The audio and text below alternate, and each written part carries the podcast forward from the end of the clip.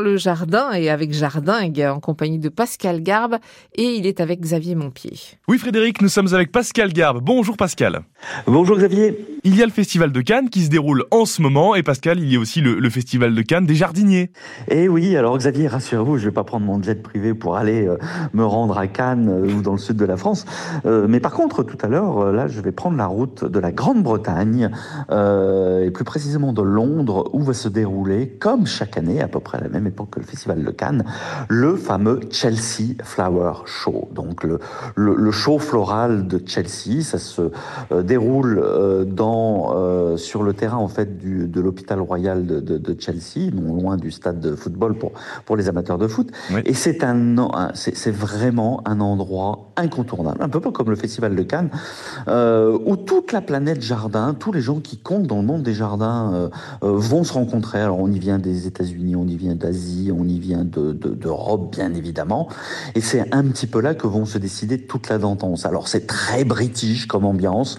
Euh, l'année dernière, euh, nous avions tous eu euh, la visite, un petit peu comme chaque année, mais on se doutait que c'était sa dernière visite de la reine. Et je peux vous dire, moi qui, ne fais pas de politique, c'est toujours c'était toujours un grand grand moment de pouvoir mmh. croiser, d'approcher à deux ou trois mètres la reine d'Angleterre. Cette année, on pense que le lundi, on aura la visite probable euh, du roi Charles III, du nouveau roi Charles, Charles III. Euh, donc c'est vraiment un endroit fantastique où globalement se décident les tendances et où euh, ben, toutes les nouvelles plantes vont être, vont être présentées. Les nouvelles plantes, qu'est-ce que c'est ça?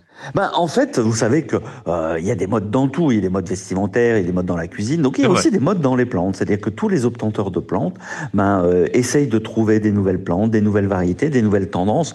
On a vu euh, apparaître depuis quelques années euh, ben, euh, les, les, plantes, j'en parlais hier, par exemple, les plantes qui se mangent, les plantes qui ont, qui ont une saveur, mhm. les nouvelles couleurs. Alors il y a, il y a deux, trois ans, c'était véritablement les couleurs un petit peu pourpres, un petit peu violettes, etc. Et là, on s'attend attend un petit peu, parce que j'ai déjà vu quelques photos qui ont, suivi, qui ont un petit peu fuité, on s'attend à voir euh, ben, des, des, plantes très sauvages, mais aussi très utiles, euh, parce que les jardins euh, euh ont, ont une taille qui a tendance un petit peu à diminuer. Donc des plantes faciles à cultiver, des plantes qui sont belles tout au long de l'année, et puis mmh. aussi des plantes qui se mangent. C'est, je pense, la tendance, mais ça, je vous en reparlerai dans les jours qui viennent. À mon retour de, de, de Chelsea, je fais un aller-retour presque express, je pars tout à l'heure, et je vais rentrer mardi.